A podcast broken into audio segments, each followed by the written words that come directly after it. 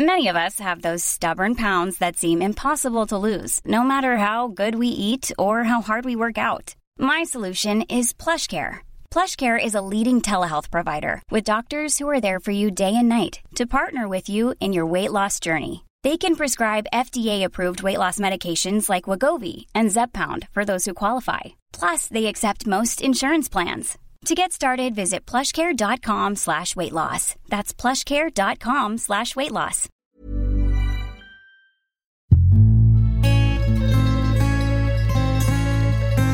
Die Weinwirtschaft.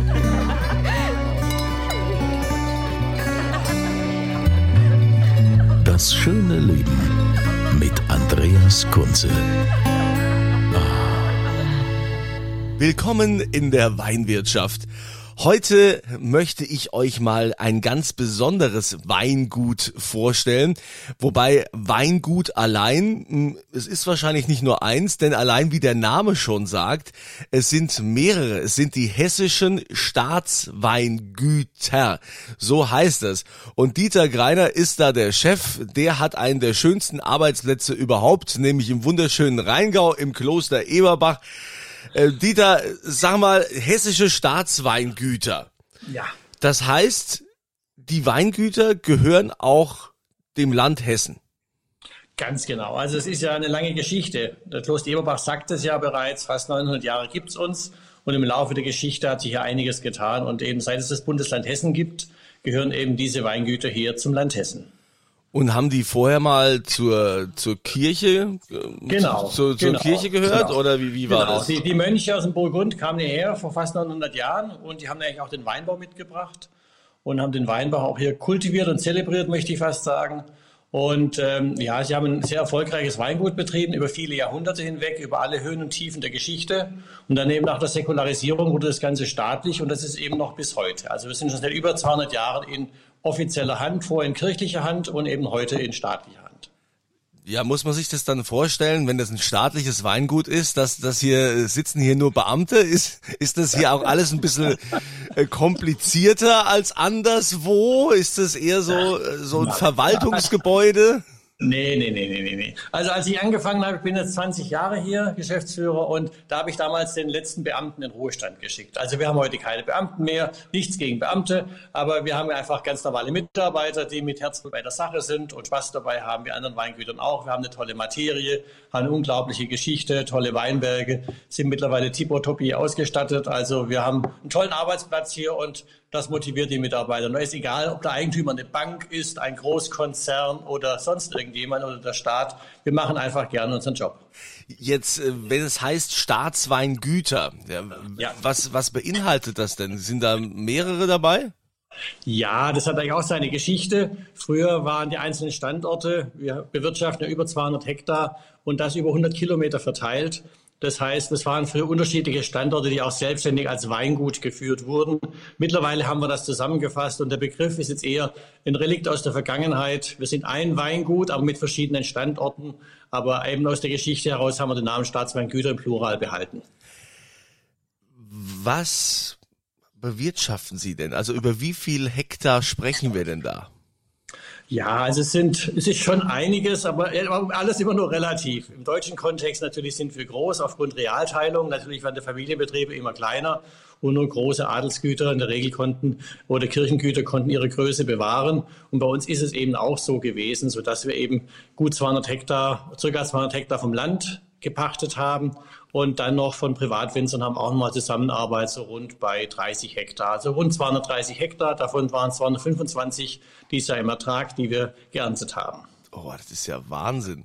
Das ist ja, Wir haben, ja, ja, ja relativ. Gesagt, für Deutschland ist das riesig, Ja. aber ich zahlreiche Kollegen in Frankreich, Italien, Spanien, die müde lächeln über unsere Größe. Also von daher ist alles immer nur relativ, aber eben auch aus der Geschichte heraus bedingt. Ja, und ist es dann auch traditionell, dass ihr dann äh, nur bestimmte Rebsorten äh, anbaut? Was, was habt ihr?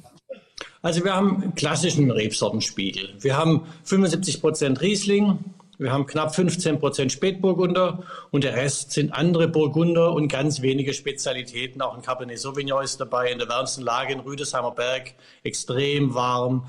Da ist es für Riesling und Spätburgunder durch den Klimawandel schon zu warm. Und dort haben wir sehr erfolgreich seit vielen Jahren das Cabernet Sauvignon angebaut, aber lediglich nur zwei Hektar. Es ist nicht viel.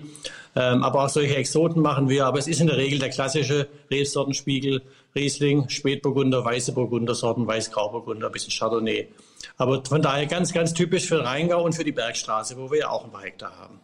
Ich könnte mir ja gut vorstellen, dass Sie eine Schatzkammer haben, die äh, seinesgleichen sucht. Ich denke mal, dass man äh, wahrscheinlich solche Jahrgänge woanders gar nicht findet, was Sie da noch haben. Was ist denn so der älteste Jahrgang, der da noch in der Schatzkammer ist?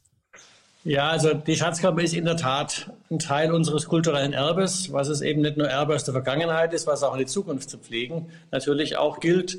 Und der älteste Wein, den wir haben, ist im Jahr 1706. Und da haben wir ja noch mehr als eine Flasche von. Aber es ist auch eine große Rarität natürlich. So richtig Spaß als Weinliebhaber, und ich weiß, du bist ja auch einer davon daher, so richtig Spaß macht es ja im 19. Jahrhundert. Für mich der größte Wein aus dem 19. Jahrhundert war ein 1846er Steinberger Trocken. Ähm, und der war wirklich ganz großes Kino. Den hat Chances Robinson bei einer Verkostung 18 von 20 Punkten gegeben, nach heutigem Standard. Also ganz, ganz großes Kino, trockener Riesling, 160 Jahre alt, klasse da könnt ihr natürlich auch aus dem Vollen schöpfen. Ne? Also das, das können natürlich andere jetzt kleine Familienweingüter wohl eher nicht. Ja, Graf Castell hat sie mir mal gesagt, Mensch, Greiner, wer die Hose voll hat, kann gut stinken. das klingt toll. Ja klar, da hat man natürlich genug. Aber ähm, ist, ist das denn jetzt auch so, ähm, irgendwann werden ja auch diese Schätze mal weg sein. Ja, das ist ja, ne, man hat natürlich viele Jahrgänge, aber irgendwann äh, werden auch die weg sein. Und alles ist ja jetzt auch nicht unbedingt mehr genießbar oder wo man sagt als Weinfreak oder Weinliebhaber, ja, also, hm, das hat mit Wein nicht mehr viel zu tun. Äh, werden ja. die dann regelmäßig getestet oder wird da auch Buch geführt? Wie, wie läuft das ab? Es ist sehr aufwendig. Also wir haben einen Mitarbeiter, der ist nicht Vollzeit, aber äh, gut Halbzeit und der macht nichts anderes, als sich um die Schatzkammer kümmern. Also hier gibt's immer was zu tun. Ähm, es ist die größte Sammlung deutscher Spitzenweine, die es überhaupt gibt, auch in ihrer Tiefe und Breite, eben nicht nur eine Lage oder eine Rebsorte. Es ist auch immer ein Zeitgeist, der hier wiedergespiegelt wird. So haben wir auch äh, ganz verrückte Sachen aus der Nachkriegszeit und so. Wir haben hier Pinotage aus den 50ern und so aus dem Rheingau. Also total Sachen, wo man denkt, das gibt's doch gar nicht. Solche Sachen hat man natürlich auch. Aber die Weine natürlich sind zum Trinken da irgendwann mal. Aber es gibt natürlich auch Weine, die man aus, aus Erinnerungsgründen einfach aufhebt. Aber das ist wirklich eine ganz, ganz kleine Minderheit aus ganz besonderen Jahrgängen. Und natürlich auch der 17,6er ist kein Wein, wo man mal eine Party mitschmeißt, sondern ähm, das ist wirklich ein Kulturgut, was eben auch noch trinkbar ist. Und ich sage bewusst trinkbar, Wer mal die Berichte gelesen hat von Lange Brüdern zum Beispiel, als die Flaschen aus der Titanic verkostet wurden, und das war ja völlig hinüber, das war ja, hat gestunken, das war wirklich, muss ganz übel gewesen sein. Ähm, das haben wir hier gar nicht, sondern es ist wirklich Schmeckt dann eher ein bisschen wie eingeweichtes Schwarzbrot oder ein Sherry, den man lange hat stehen lassen. Vom Urlaub ein Glas voll stehen lassen auf der Fensterbank, kommt zurück. Ja, riecht immer noch nach was, nicht schlecht, aber hm. Also das ist natürlich beim 1706er ist das kein Hochgenuss mehr, aber es ist absolut erkennbar. Es sind Fruchtnoten, es sind balsamische Noten ähm, und, und sauber, also nicht keine, keine negativen Töne. Natürlich hochfarbig, wie fast wie Kaffee, aber trinkbar, genießbar, ähm, also wirklich faszinierend, dass eben ein Flüssigkeit äh, Wein eben über so lange Zeit wirklich auch trinkbar und genießbar bleiben kann. Aber wie gesagt, der absolute Knaller war der 1846er Steinberger von den Alten. Ist das dann auch oftmals so, dass wenn jetzt Staatsempfänge sind ähm, in der Staatskanzlei in Wiesbaden oder keine Ahnung an Frankfurter Römer kommt irgendein besonderer Staatsgast, dass man dann erst Sie anfragt, dass man sagt, was haben wir denn hier bei unseren hessischen Staatsweingütern noch da?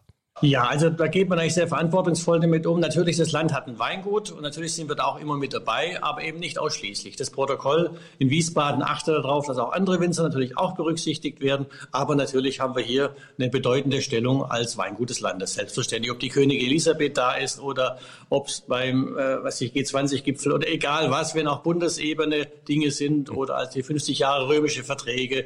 Da gab es von uns in Assmannshäuser aus der 57, dann, den wir dann gemeinsam getrunken haben hat oder wenn Staatsgäste da sind, sind wir schon auch gut vertreten. Aber wie gesagt, nicht alleine wir. Wichtig ist, dass auch die Kollegen damit zum Zug kommen. Und da wird schon gut darauf geachtet, dass das Weingut, was wir sind, zum Zuge kommt, aber natürlich auch die Kollegen.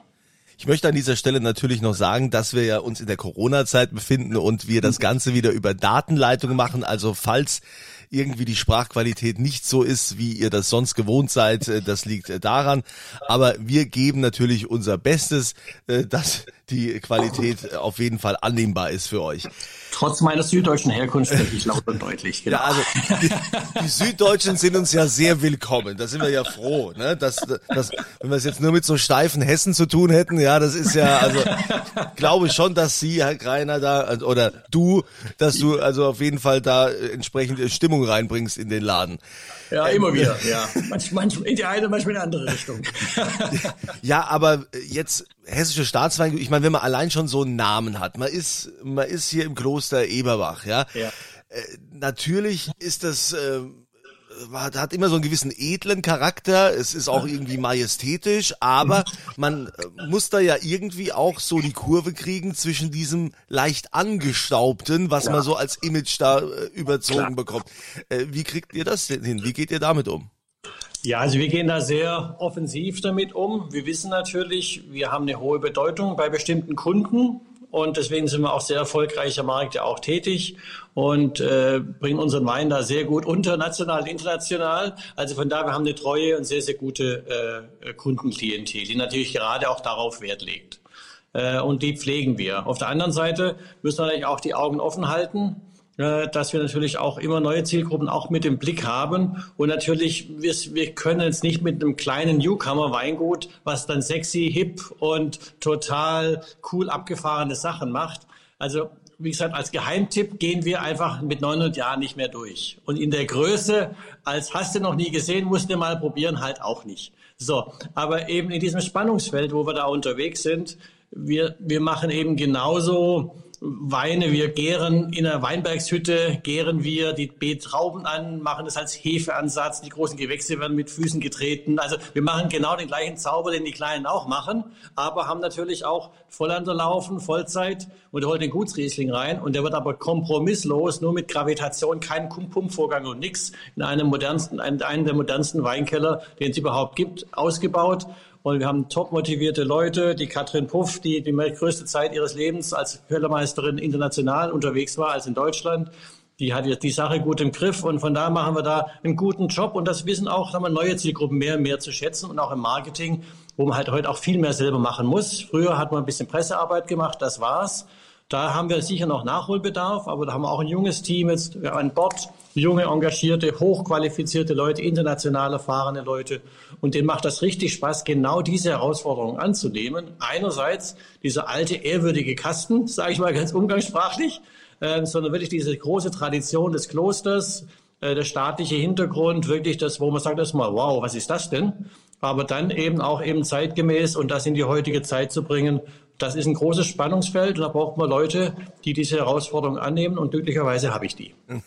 Also da sind wir ja froh. Äh, wie ist das denn jetzt mit den mit den ganzen Veranstaltungen? Kloster Eberbach, das ist ja oh, ist ja eigentlich großer Veranstaltungsort und äh, ja. ich glaube, ihr wolltet auch letztens noch mal die Schatzkammer öffnen und es, es sollte ja. auch ein Menü geben und ähm, das ist ja alles ausgefallen. Ja, das ist für die Kollegen eine Katastrophe. Wir haben eine Schwesterinstitution, wir haben also zwei Kollegenbetriebe sozusagen. Das, das Kloster besteht einerseits aus der Stiftung Kloster Eberbach, die sich um die ganze Anlage, Klosteranlage verantwortlich zeichnet. Und dann wir als Weingut praktisch alles außerhalb des Gemäuers sozusagen äh, für die Weinberge, die ganze Weintradition. Und die Kollegen der Stiftung, die eben dann darauf angewiesen sind, dass hier Tagungsgäste, Hotelgäste, Tagesbesucher kommen, für die ist wirklich, wirklich hart. Also es sind auch Kollegen in Kurzarbeit und alles. Also es ist echt heftig. Also da tun mir die Kollegen wirklich leid. Äh, die leiden da extrem drunter, weil eben das auch als Museum gilt und dadurch geschlossen wird. Also da ist es für die Kollegen der Stiftung und für meinen Kollegen Martin Blach und Timo Georgi da als Stiftungsvorstände wirklich eine harte Zeit. Da habe ich also großen Respekt vor dem. Da sind wir als Weingut nicht ganz so hart betroffen. Ähm, weil ja, zum Glück haben wir es immer breit, breit distribuiert, so dass wir unsere Kunden überwiegend noch sehr gut erreichen. Ja, ich glaube ja auch in der Corona-Krise, als das losging schon im März, dass ja also, egal mit welchem Winzer ich gesprochen habe, die haben gesagt, ey, also ja, ich konnte zwar an die Gastro nicht mehr groß liefern, äh, da ist mir was weggebrochen, aber da ich sowieso äh, fast nur Privatkundengeschäft habe, ja, ist, ist das absolut explodiert, weil die Leute haben einfach mehr gesoffen, um das jetzt mal so zu sagen, wie es so ist, ja. Das, das ist so, wie, wie die Bekloppten haben die Weinpakete rausgeschickt, ja. ähm, Winzer und äh, habt ihr das auch so empfunden? Naja, es ist sehr, sehr unterschiedlich. Also wir haben natürlich andersrum gesagt. Die Betriebe, die natürlich ein sehr starkes Privatkundengeschäft haben und hatten, ähm, die profitieren im Moment, weil tatsächlich die treuen Weinkunden trinken auch mehr, weil sie mehr zu Hause sind, während die Gelegenheitstrinker, denen fehlt die Gelegenheit. Also überall, wo mal bei Anlässen getrunken wird und viele Menschen trinken eben Wein nur bei Anlässen, das bricht weg, während diejenigen, die zu Hause sind, Ruhe, abends dann auch eine Flasche Wein aufmachen, den Abend ausklingen lassen, ähm, für die ist einfach mehr Konsumanlass einfach auch da. Also das gibt schon eine Verschiebung. Und dann hängt es eben sehr stark ab, wie man distribuiert ist, wie sein Kundenstamm aufgebaut ist. Also es gibt viele Verlierer auch dieses Jahr. Ich glaube, in der Summe wird auch nicht mehr Wein getrunken in, äh, und ganz unterm Strich. Aber bestimmte Kunden trinken deutlich mehr, weil einfach mehr Anlässe einfach auch da sind. Also von daher ist das für die Kollegen sehr, sehr unterschiedlich. Wir als, als großer Betrieb versuchen immer den ganzen Markt im Blick zu haben, weil wir halt auch, wie gesagt, breit distribuiert sind. Aber für manche Kollegen ist das richtig, richtig hart, die stark im Export sind, die stark Duty-Free zum Beispiel sind, bei Fluggesellschaften teilweise drin waren, Gastronomie Schwerpunkt hatten. Da ist halt gerade mal das Geschäftsmodell um 60, 70 Prozent kollabiert. Äh, und aber diejenigen, gerade kleine Familienbetriebe, die einen hohen Privatkundenabsatz haben, die haben dieses Jahr wirklich Glück. Aber das ist richtig disruptiv, kann man sagen. Also äh, wie das dieses Jahr ist. Und einer glückt, andere hat Pech. Äh, wir durch den Gesamtmix kommen wir mit einem leicht angebläuten Auge durch. Also wir sind da nicht unzufrieden, sind froh, dass wir breit aufgestellt sind. Dieter Greiner, der Geschäftsführer der hessischen Staatsweingüter, immer noch im Plural, ne? Muss man ja sagen. Ja, wir verlosen hier ja auch immer was in der Weinwirtschaft und äh, Dieter, da du ja wie gesagt über eine große Schatzkammer verfügst oder über viel Wein, äh, wollte ich jetzt einfach mal hören, was du zur Verlosung anbietest. Ach, ich denke, es weiß jeder, dass wir Top-Lagen haben. Und da denke ich, da mache ich mal, lege ich mal drei Flaschen weniger in die Schatzkammer. mache ich einfach mal drei Flaschen großes Gewächs. Einmal Steinberg Riesling, einmal Bergrottland Spätburgunder und ich glaube, ich nehme noch eine Dompräsenz aus Hochheim, das Kernstück der Domdechanei, eine Dompräsenz. Also es war Rieslinger GG und ein Spätburgunder GG. Wow, das ist, äh, das ist ein ordentliches Paket. Da trage ich mich am besten selbst ein, um zu gewinnen. ja, ihr wisst ja, wie ihr, wie ihr immer mitmacht. Ihr geht auf podcast.kunze.tv. Dann gibt es diesen, äh, diesen Fragenkatalog, also diese, um das auszufüllen mit Adresse und so weiter. Und dann steht da aktuelle Frage.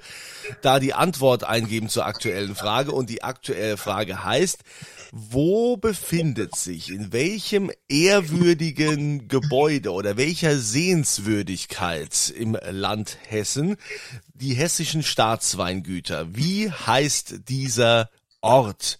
Dieser Ort, wo der Name der Rose gedreht wurde mit Jean Connery, der leider jetzt kürzlich verstorben ist. Ja, wie heißt das? Bitte da einsetzen und dann nehmt ihr an der Verlosung teil. Podcast.kunze.tv. Lieber Dieter, ich wünsche dir weiterhin viel Erfolg, äh, dieses große Unternehmen zu führen und äh, mach weiterhin die Menschen glücklich mit eurem Wein. Und, und das haben die Menschen schon auf die Presse geschrieben. Da gibt's eine Presse, da steht das drauf. Der Wein der Götze und der Freude des Menschenherzens auf Lateinisch. Das ist unser Motto. So soll es auch bleiben. Und ich hoffe, ich komme dann doch mal irgendwann auch in die Gelegenheit, bei dir vorbeizuschauen und dann mal in der Schatzkammer mal was aufzumachen denke spätestens bei der Versteigerung. Mal gucken. ja, das wird mich freuen. Also, dann alles Gute. Vielen ja. Dank euch auch fürs Mitmachen und Gerne. ich wünsche euch eine schöne Zeit und immer volle Gläser.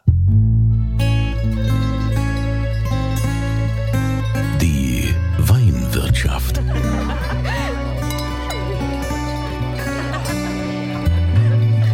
Das schöne Leben mit Andreas Kunze.